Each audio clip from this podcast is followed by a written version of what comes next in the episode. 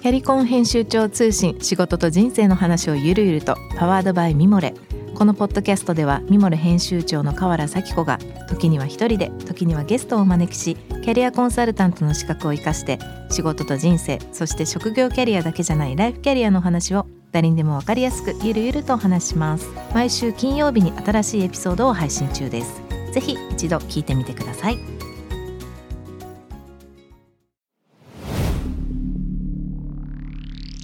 こんばんは。ナビゲーター中道大輔です。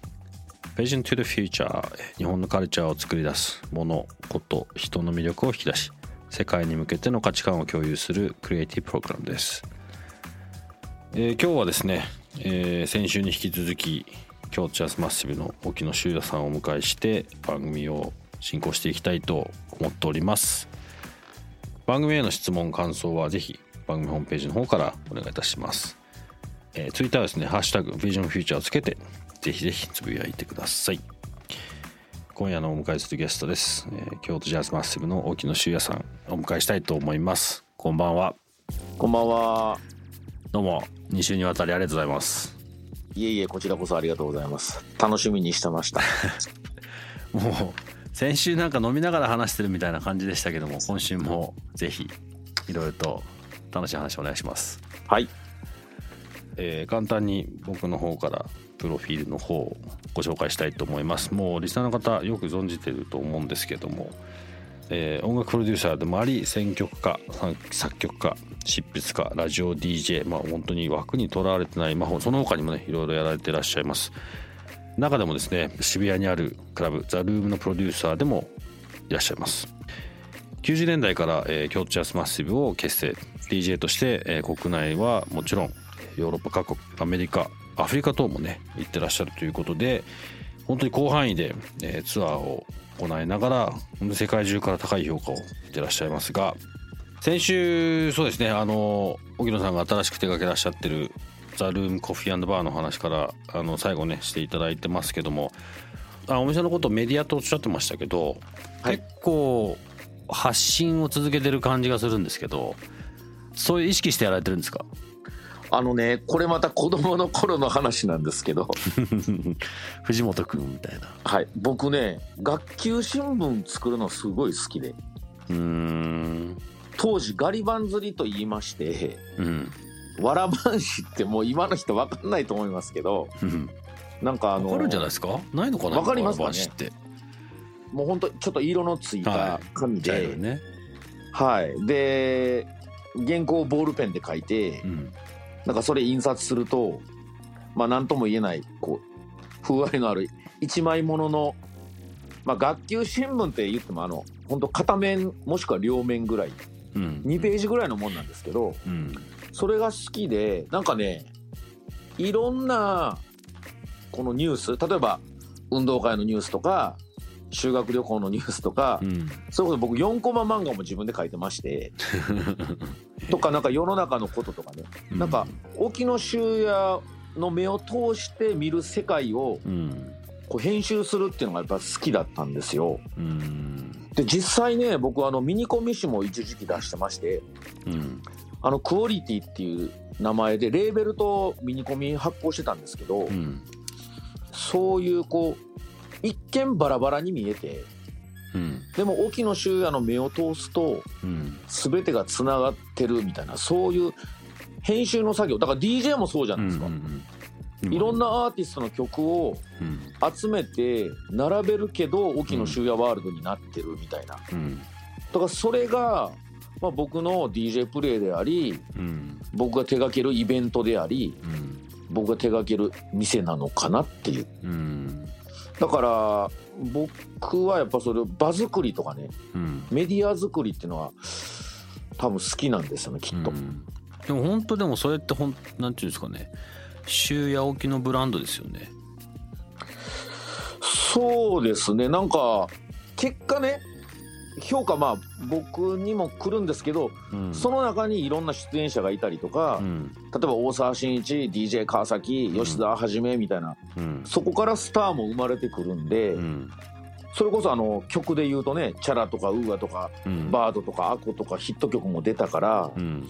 まあ僕の評価だったりブランドにもつながってますし、うん、その沖野修也ワールドからなんか羽ばたくことでまたスターが生まれていくっていう、うん、なんかすごいあのいい相乗効果あると思うんで、うん、多分ねそのなんか面白さがやめられないです。よ、今それすごい大事ですよね。特にここ最近やっぱその今の沖野さんの話ってやっぱ一個の沖野さんを中心としたコミュニティじゃないですか。はい、でまあ特にこうコロナがあったからわけじゃないと思いますけどコミュニティとかつながりとかそこからこういろんな話がつながってって生まれてくるものがまた次を生んでってこうどんどんどんどんこうボーダーレスにしかも日本とか世界と関係なしに、これもともと多分やられてるというかあんま意識してやってるのかどうかは別にせよもうなんかそういう風になってますもんね。沖野さんの周りのそそうですね。だから DJ ってね、うん、割とね各個人が親方で、うん、まあ、全員ライバル状態なんですよ言ってみれば、うん、だから当然やっぱ大御所は下からの突き上げとか下の成長って、まあ、言ってみたら怖いわけですよ、仕事取られんじゃないかなとか追い抜かれんじゃないかなみたいな、でも僕その意識全くなくって、うん、いやもう惜しみなく情報とか、ネタとか知識をもう分け与えて、うん、彼らがどんどん成長していけばシーンも盛り上がるし、うん、まあちょっぴりちょっぴりリターンあったらいいかなぐらいで。逆に言うとやっぱり若い世代が続かなくって私立ぼみになっていこうが怖いですね、僕としては。うん、シーンが、ね、だからすぼめてっちゃうみたいな感じですもんね、そうなんです。よだからもうどんどん発展していってほしいし、うん、それこそ若い人が活躍するのが嬉しいみたいな、うん、ちょっとだからまあ育てるのが好きっていうのもあるかもしれないです、うん、僕の中に。そういう意味で言うとここ最近のシーンって、まあ、特にこうコロナがまあなんていうんですかね始まってというか今ある中で、まあ、ある種のこう、沖野さんのエリアの中でのニューノーマルってどんなふうに見てるんですか？そうですね。あのー、まあやっぱりこれちょっとまあ賛否両論なんですけど、うん、まあオンラインとかリモートとか、うん、インターネットっていうのがキーワードになってるのは確かなんですけど、うん、まあだからレコーディングなんかもね、もう会わなくてもできるわけですよ言ってみたら。ただ僕それ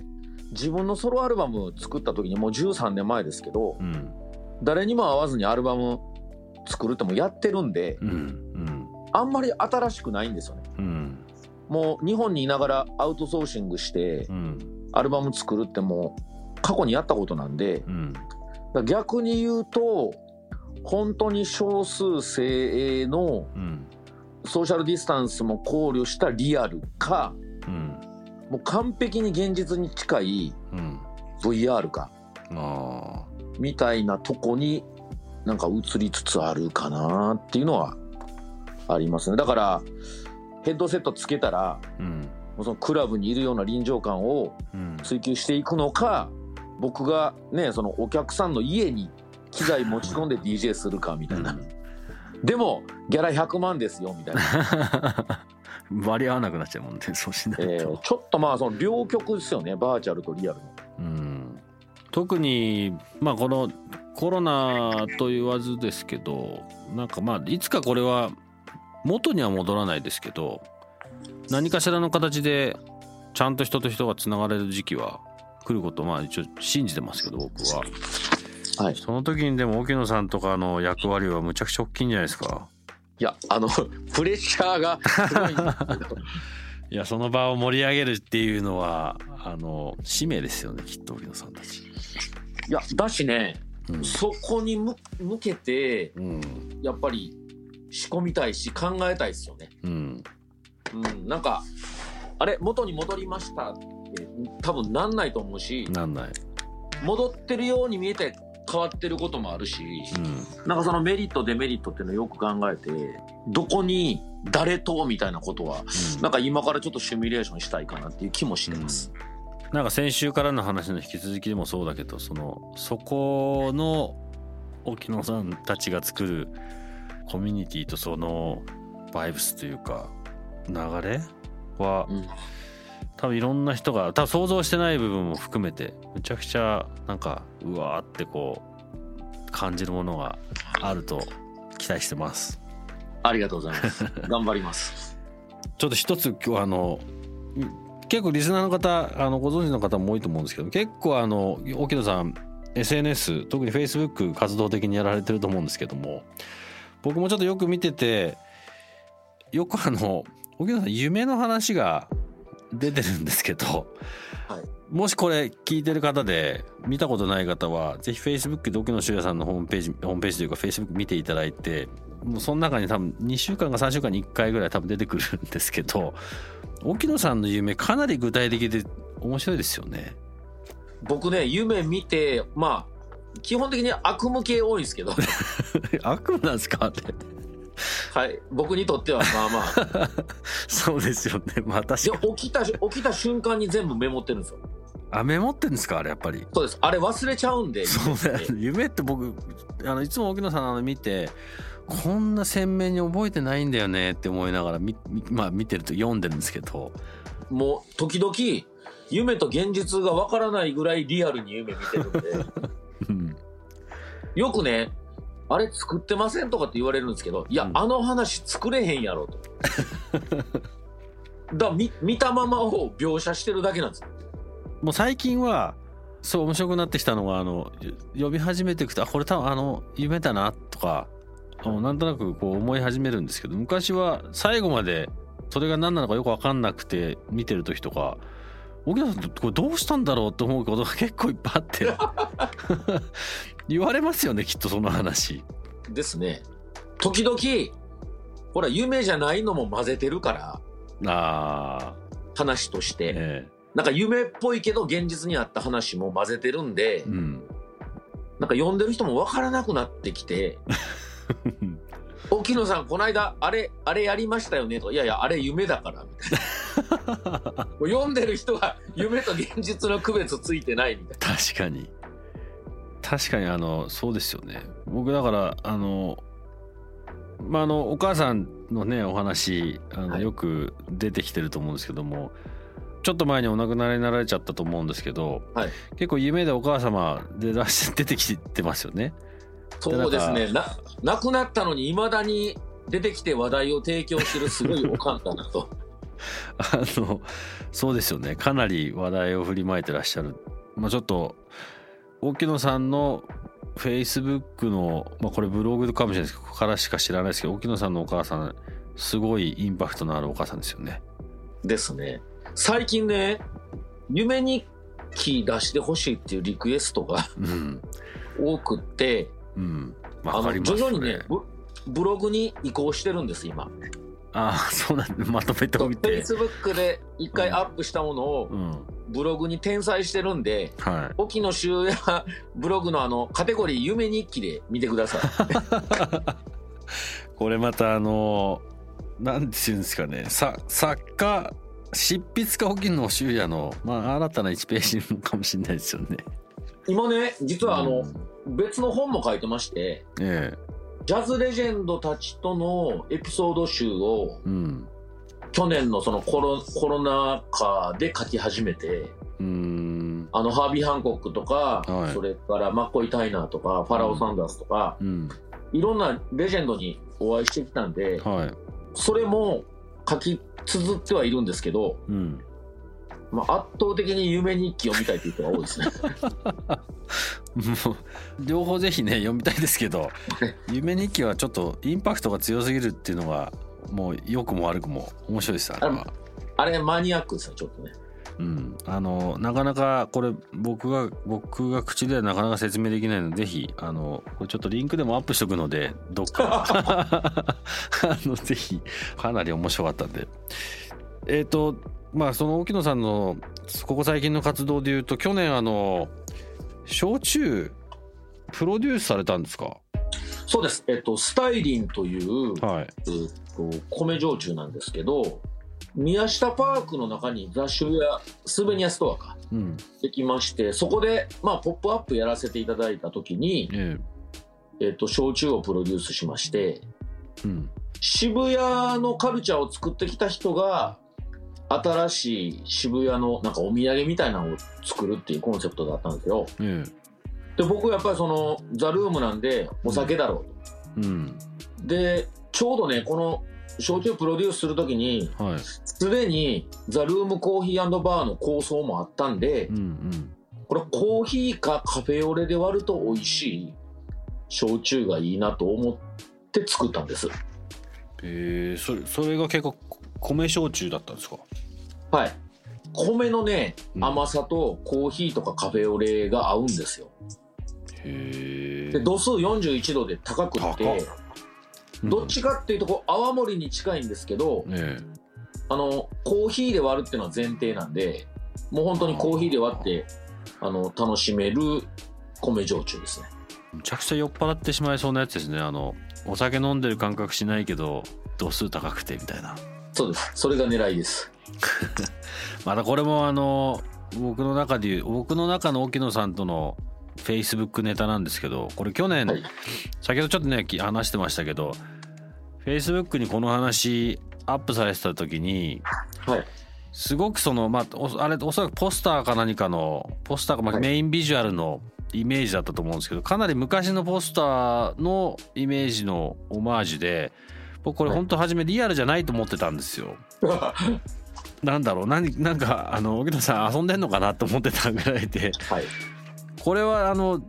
なんかそういうコンセプトがあったんですか？あのね僕マイルス・デイビスと松田優作好きなんですけど、うん、この2人どっちも焼酎のイメージモデルだったんですよ。なるほど。それでありました、ね、マイルス・デイビスの焼酎松田優作の焼酎、うん、沖野修也の焼酎、うん、3枚ポスター並べたらかっこいいなみたいな。何でしたっけ？トライアングルとかそういうやつでしたっけ？そうですそうですそうです。よね。それそれ。ああだからあんなふうになったんだ。そうなんです。あれですよもう本当にアートディレクションスタイリングそれからキャッチコピーまで全部自作。自作自演ですよねしかも。はい広告の仕事取れるんちゃうかな。時田さんのああいうシリーズすごいシュールで面白いですよね本当に。ありがとうございます。なんか知る人ぞ知るっていうところなんだろうけど結構なんかどっかで見たことあるみたいな。そうですね。しかもでも本当あれリアルだったっていうのがもう本当にちょっとびっくりしました。すいませんなんでちょっとまだ僕これあの手にしてないんですけどちょっとトライしてみたいと思います。はい。これあれですか自分でもコーヒーとかで飲んでもらうみたいな感じなんですかねやっぱり。そうですね。あのぜひ。ちなみにね、うん、僕それこそコンビニに置いてある、うん、缶コーヒーブラック、うん、えー、それからカフェオレ、うん、全部買ってたの試しました 全何が一番良かったですか？それがですね、うん、カフェオレはどれも美味しいんですよ、うん、コーヒーはおすすめはボスです。ボス缶コーヒーなんですね。缶コーヒー。ああのねえっと缶コーヒーで言うなら。もちろんあの家でもう豆から引いて飲むコーヒーが理想ですけどさすがに、ま、豆引いてまでほらやっぱり焼酎で割るってね氷入れてザザッと入れたいじゃないですか、うん、その時はボスボスをドクドクっとでちなみにねあのウーロン茶じゃなくてコーヒーだろうと思ったんですけど、うん、念のためウーロン茶も試してみたんですよ、うん、某メーカーの黒ウーロンが美味しかったです。これはリスナーの方々ぜひ。これどこで買えるんですかこのスタイルえっと宮下パークですね。あもうそこ限定なんですね。そうです。宮下パークの渋谷スーベニアストアで限定販売してます。ちょっとぜひ買ってボスか黒ウーロンか。まあでも理想はあれですよね。自分で入れてください。まあそうもそうだしルームのコーヒーが一番イメージとしてはあったですよね、はい、えー、だから中道さんのお店も仕入れてください。そうですね。そうしましょうあのね、うん、もうすでにロンドンとシンガポールから引き合いありまして。すごい。ちょっとねこれは世界に出したいなと。なるほど沖野修也プロデュースで。これでも仕入れられるんですか？はいもちろん。じゃちょっとそれは後ほどお聞きして、はい、うちのうちもあのオリジナルコーヒーやってるのでそれとちょっと合わせてみますね。ぜひ。わかりました。えー、沖野さんあのこの番組一応まあ一応というかですね日本のカルチャーをこう作り出してる方々と人とか物とかそのことの、まあ、魅力をどう引き出していくかと。でまあそれの価値観をどう共有しようかなっていう話をしてるんですが、まあ、いろんな価値観の共有を先週今週もかなりの広範囲でさせてもらってるんですけど、はい、沖野さんこう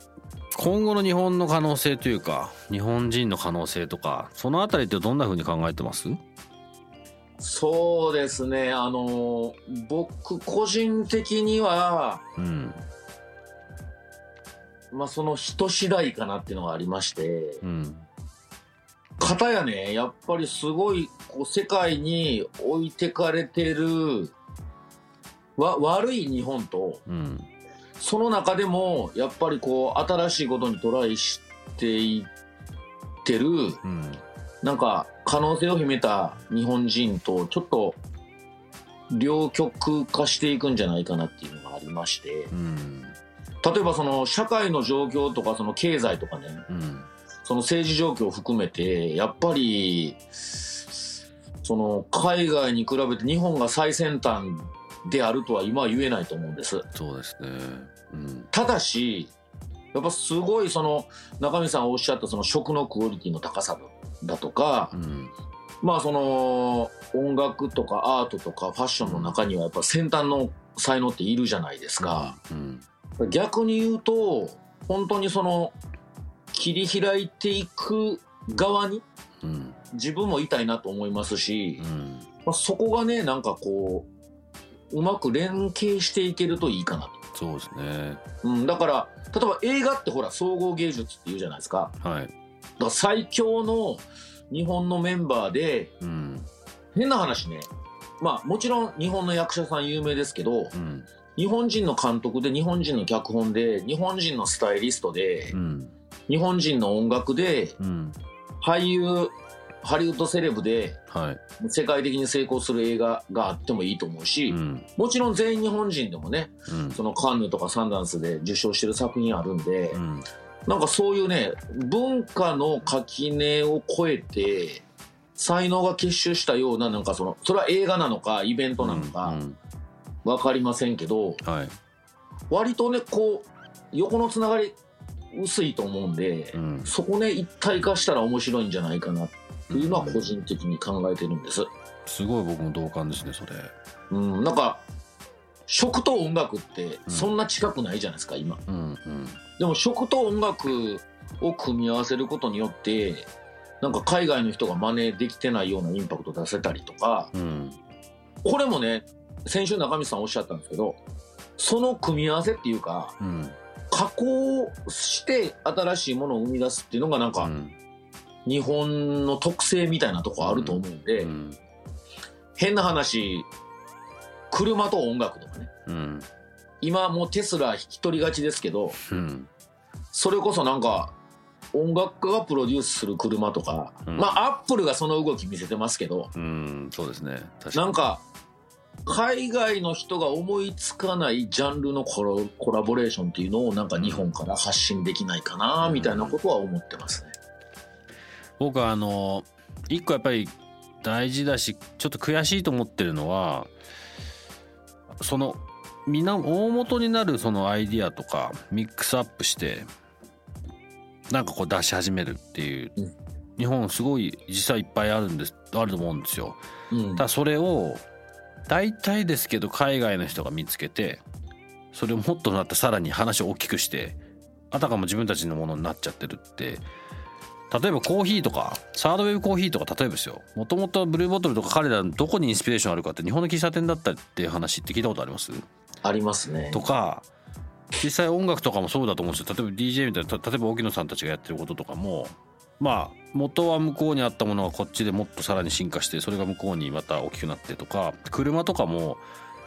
まあ、トヨタが今頑張ってというか、まあ、ああいう形になってますけどそれ以外のところってなかなかそうなってないのとか、うん、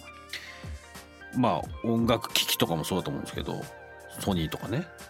なんか一時期はそうだったけど今なんかまあまあ最近そういう意味ではちょっと違うエリアで大きくなってますけど大きいかどうかっていうよりもなんかその発信がしきれてないというか結局まあ悪く言うと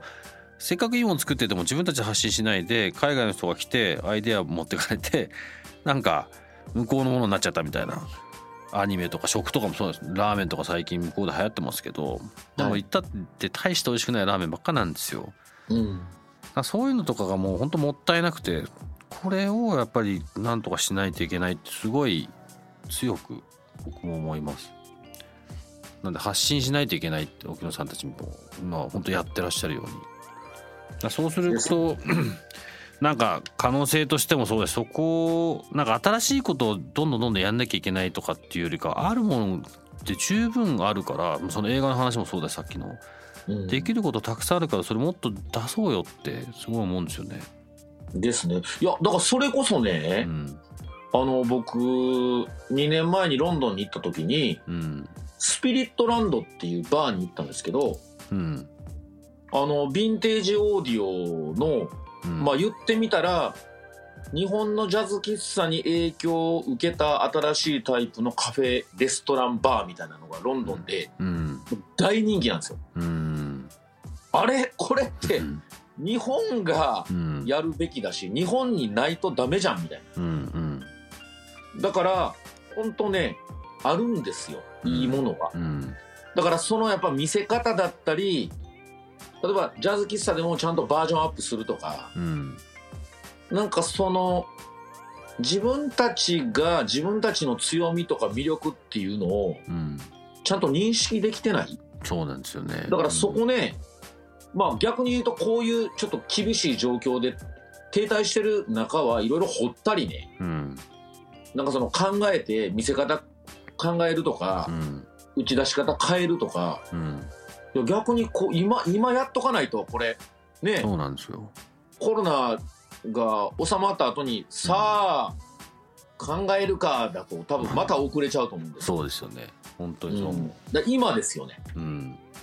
ちょっとなんかその辺はあのまあこれは僕の今ずっとうちの会社のテーマだしまあ逆に沖野さんはそれをまあずっとある種やられてきてるのもあるしまあ、この番組のそういう意味ではテーマでもあるのでなんか先週かなちょっと話しましたけどやっぱ何かしらの形でこういう別のきっかけが出来上がってこう、まあ、一つのコミュニティだと思ってるので、はい、なんかねあのちょっと具体的に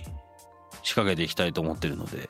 あのちょっとまたこれはちょっとまたアイディアとしては何とはまだ言えないですけどはい、あの今までちょっと2つか3つこの番組で今ね ネタネタを話しながらどうしようかなって話しましたけど、はい、ちょっと日本から世界もっと近づけていきたいと思うので、ね、また協力してください。はいもちろんえー、先週今週、えー、まあちょっと本当に話し足りないぐらいなんでまたちょっとこれは僕そのうち京都にも行きますし東京来たらぜひまたあの昼間に一杯やりましょう、はい、ですねはい、早い時間に早い時間にお互いの店を行きながら。はい。はい。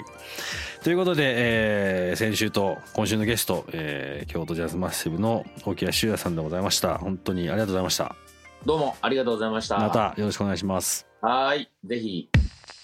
J-Wave. Vision to the Future. Vision to the Future、えー、中道大輔がお送りしています。まあ、今日の話の中でもねあの、まあ、本当にちょっといろんな話ありましたけどあの沖野さんのフェイスブックの話これあのかなり面白いのでちょっとリンクでも貼っときます。是非見てみてください。あの夢というかもうあれほとんどこうフィクションに近いんだよなと思いながら。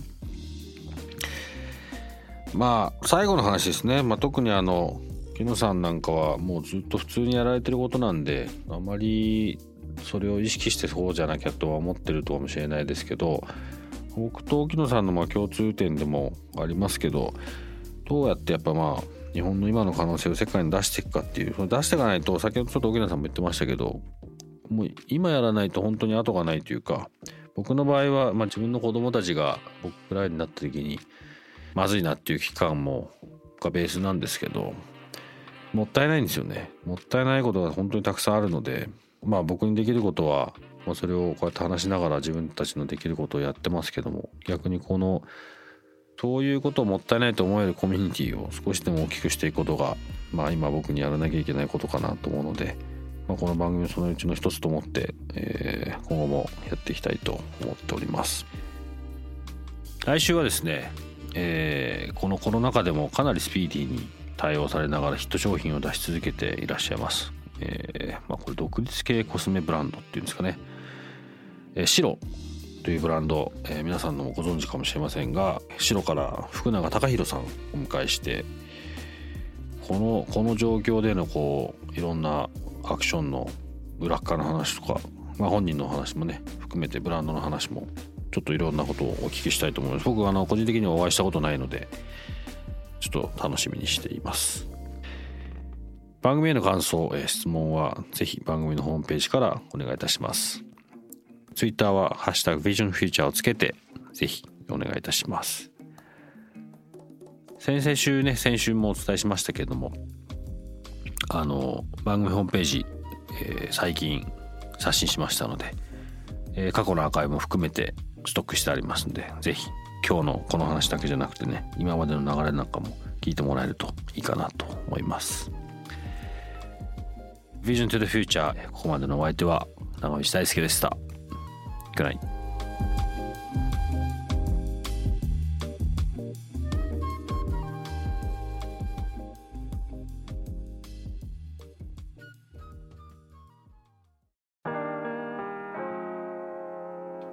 神崎めぐみと編集者の大森洋子でお届けする雑談ポッドキャストウォンと私のお名前なんての？